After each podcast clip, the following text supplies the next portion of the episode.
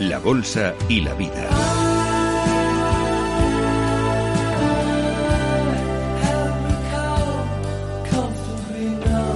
Luis Vicente Muñoz. Hoy es el 7 de febrero, Día de Internet Segura. Safer Internet Day, un evento internacional que organiza la red InSafe in Hope de centros de seguridad en Internet en toda Europa con el apoyo de la Comisión Europea.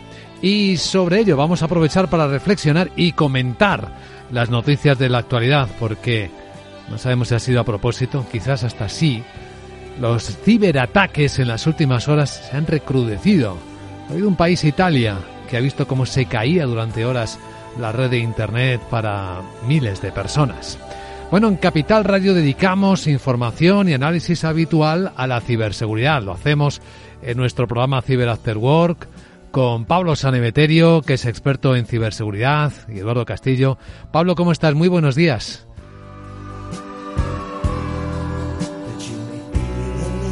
Pues a Pablo le saludo enseguida.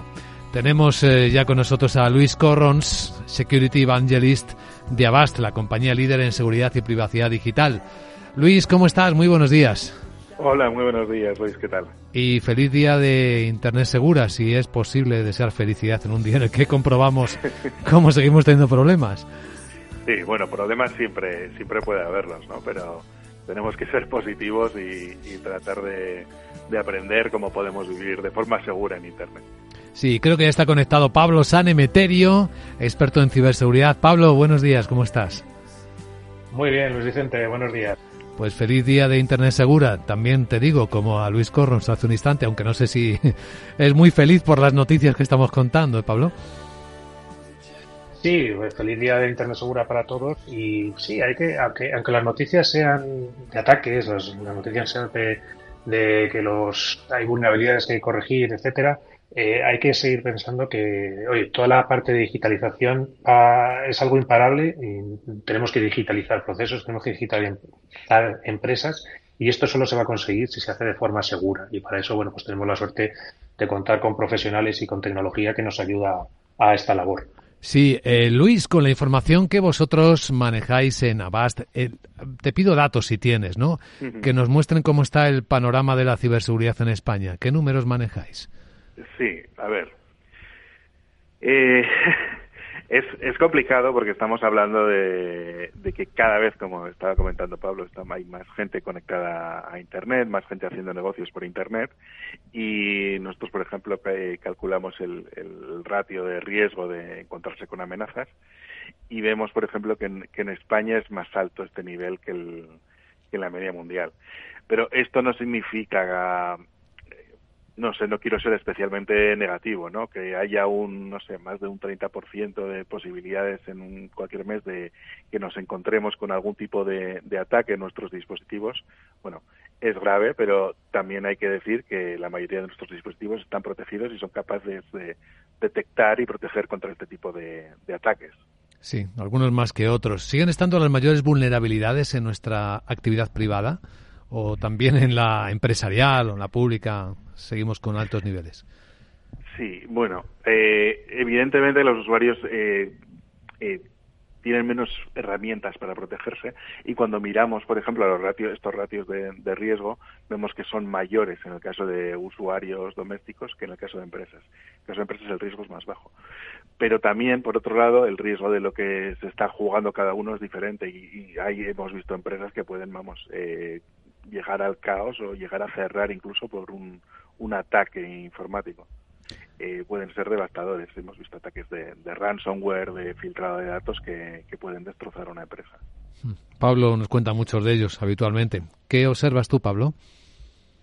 Pues, eh, como decíamos, además, eh, ayer, por ejemplo, en, en, Cyber After Work hablábamos de un caso de, de phishing, por ejemplo, un tipo de, de, estafa que te puede llegar por correo electrónico, por redes sociales o incluso por WhatsApp, en la cual, por ejemplo, se estaban haciendo pasar por la DGT. ¿Vale? Es decirte, oye, que tienes una multa pendiente, métete en esta página y págala. Este tipo de estafas eh, se están extendiendo y las, las, vamos viendo incluso por campañas. Ahora que se acerca la renta, pues probablemente lleguen también eh, temas de renta. Hay veces también con el tema de seguridad social, autónomos, el cambio que ha habido, pues igual también aprovechan ese tipo de ganchos los, los malos para, sin darnos mucho tiempo, muchas veces nos meten mucha prisa, nos intentan que tomemos una decisión muy rápido sin pararnos a pensar en esa, en esa prisa, pues que paguemos o de, de nuestra forma, de nuestra propia tarjeta o de forma proactiva, hagamos ese pago porque nos entra la ansia de mm, no tener mayores sanciones o estar al corriente de pago y no tener mayor problema. En esos casos siempre hay que pararse, pensar e incluso entrar directamente en las páginas oficiales, tanto de DGT, Hacienda, Seguridad Social, para ver si realmente esa notificación tiene algo que ver con lo que nos está diciendo. Si no lo hagamos por los enlaces, ¿no? Utilicemos la vía, el camino oficial para sí. intentar verificar esa información, ¿no, Luis? Sí, y, y un, un, apunte más a lo que comentaba Pablo, perfecto. ¿eh?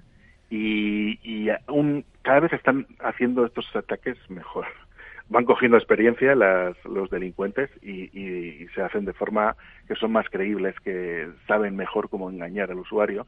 Eh, una tendencia que estamos viendo bastante a alza últimamente es el tema que se llama smishing, que es phishing, lo que estaba contando Pablo, por SMS por algún motivo los SMS los vemos más los usuarios, bueno, no estás tan acostumbrados. Sí estamos acostumbrados a ver mails que nos llegue, que nos envíen malware, que nos intenten engañar, que se hagan pasar por nuestro banco, esto lo vemos mucho más. Pero cada vez estamos viendo más de este tipo de mensajes por SMS, también haciéndose pasar por la agencia tributaria, por correo, por bancos, eh, donde es un mensajito corto de SMS donde nos dan un enlace para llevar a cabo una acción siempre siguiendo un poco el mismo juego del, del phishing. ¿Qué es lo que sucede? Que bueno, desde el teléfono mucha gente ni siquiera tiene ningún tipo de protección en el teléfono, eh, aun teniendo la, el, la protección que se puede hacer, bueno, si el programa que tienes es capaz de detectarte que, que estás yendo a, una, un sitio web que es eh, que es engañoso, te puede eh, avisar y bloquearte el sitio. Pero mucha gente es muy confiada, está mucho más confiada cuando recibe mensajes a través de, del móvil por SMS. Sí, además, está... con lo que Pablo. decía Luis, perdona Luis Vicente, que además es que estoy totalmente de acuerdo con lo que dice Luis, pero es que además consiguen una cosa impresionante, que es que esos SMS se cuelen en tu cadena de SMS normales de, del banco. Es decir, tú normalmente sí. tienes comunicación con el banco que hace un segundo factor de autenticación para pagar cosas, etcétera. Los malos han sido capaces de colocar esos mensajes fraudulentos dentro de ese hilo, con lo cual la gente piensa además que son de su banco legítimo y en ocasiones ponen allí todos los datos de tarjeta, la forma de pago, etcétera. Eso nunca te lo va a pedir el banco, eso hay que tenerlo bien claro para no, no, no cometer estos errores y no caer en esas estafas. Sí, hasta el punto que están empezando a complicar la operativa habitual de algunas entidades, que ya empiezan a tener dificultades para comunicarse con sus clientes, porque no se fían los que están más ilustrados de que pueda ser un, un phishing, un engaño o una estafa. Esto obliga también a eh, Luis, ¿no? A, que las empresas afinen mejor su relación con los clientes, las aseguren más. Sí, sí, sí, muchísimo más. Y bueno, lo- los primeros que empezaron, los, los bancos que se protegieron mucho más. Aún así vemos todavía de vez en cuando algún error, pero de los consejos que siempre damos de no, no des una empresa, un banco no te va a pedir que- que les des tus datos personales directamente a través de un enlace, según esto. En el 99,99% de los casos es así. Y, y hay una cosa que comentabais antes, que es, que es muy cierta. Oye, ¿tienes alguna duda? ¿Te están enviando un mensaje de cualquier tipo? Eh, ve directamente a la página web de quien te está, supuestamente te está enviando. Sea, de correos, de la agencia tributaria, del banco, etcétera. Las empresas tienen que tener mucho cuidado porque, bueno, estamos viendo que la, filtración de datos que está habiendo últimamente eh, en empresas en todo el mundo es, es algo brutal y que la tendencia es que va a más. Y además, esto es una bola de nieve que va aumentando porque, claro, cuantos más filtraciones de datos hay, más datos tienen los delincuentes para poder hacer engaños de forma mucho más creíble. Una pregunta muy práctica, Luis. Si alguien pica, clica en el enlace y bueno, y no hace nada más, se queda ahí y piensa, no ha pasado nada, porque no, no nota ningún cambio. ¿Puede estar tranquilo? ¿Cuál es el remedio una vez que ha cometido alguien un error de un clic? Y de- depende un poco de la situación. Si estamos, por ejemplo, en un teléfono móvil, has hecho solo un clic y no has llegado a meter ninguna información, lo más seguro es que no, vaya a pasar nada. Si estás, por ejemplo, en un ordenador, podría ser diferente, aunque hoy en día los, los navegadores son más seguros, eh, porque hay más probabilidades de que entre en juego una vulnerabilidad que haya intentado eh, infectarte o comprometer tu información. Entonces, eh, siempre, en cualquier caso, tener tu, tu ordenador seguro. Si has metido algún tipo de dato, eh, que sepas que esos datos ya te lo han robado y automáticamente cambiar todas las cuentas que tengas. En cualquier caso, siempre, siempre, siempre eh, tener el segundo de factor de autenticación activado para todo lo que hagamos por Internet, de tal forma que aunque en un momento dado hagamos un clic donde no debamos o incluso demos nuestro usuario y contraseña a un atacante, eh, lo tenga más difícil para poder acceder a nuestras cuentas. Hay casos de- en los que se han robado llaveros enteros de contraseñas, por ejemplo, entrando en un dispositivo móvil. Eh, sí, bueno, o ha habido casos más recientemente eh, donde incluso se han, incluso teniendo eh, programas de donde se recogen todas las contraseñas, etcétera, que se comprometa el propio programa, si está en la nube o la empresa, o si se sabe el- la clave, de tal forma que el atacante te haya podido robar todas tus contraseñas. Sí, eso puede llegar a pasar. Pues sí, Eh, pues eh, yo creo que con estas reflexiones es la mejor manera de celebrar el Día de Internet Seguro. Internet segura, porque es Internet es femenino, ¿no? De momento no le hemos cambiado el género. Queremos agradecer a Luis Corrons, eh, Security Evangelist de Avast, compañía líder en seguridad y privacidad digital, que nos haya acompañado en este en esta conversación en Capital Radio. Muchas gracias, Luis. Muchas gracias, Luis. Y antes de despedirnos, eh, Pablo San Emeterio, experto en ciberseguridad. Recuerdo además a nuestros oyentes que es CEO de Vapasec y cada lunes en Cyber After Work examina la actualidad de la ciberseguridad. Danos algún consejo, alguna recomendación o un pensamiento para que no se nos olvide. No, ver, estar siempre alerta, evidentemente, eso es muy importante. Pensar que, pues, cuando estás navegando en Internet, es parecido también a como cuando, como cuando vas en- andando por la, por la calle, que hay determinados barrios por los que no entrarías, pues en Internet es lo mismo. Eh, tener siempre, como bien ha dicho Luis, el segundo factor de autenticación para páginas, es decir, de que te llegue un, un- un segundo código o algo a través del móvil o a través de algo que tengas biométrico.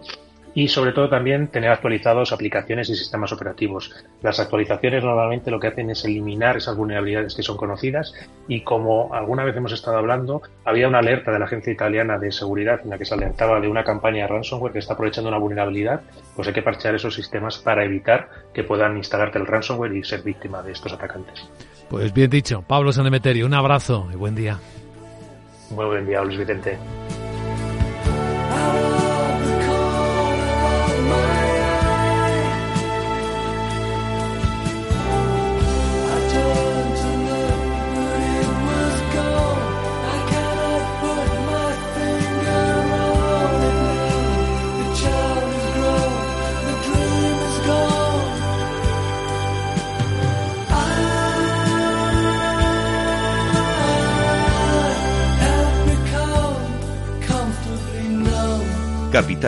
La Bolsa y la Vida, con Luis Vicente Muñoz.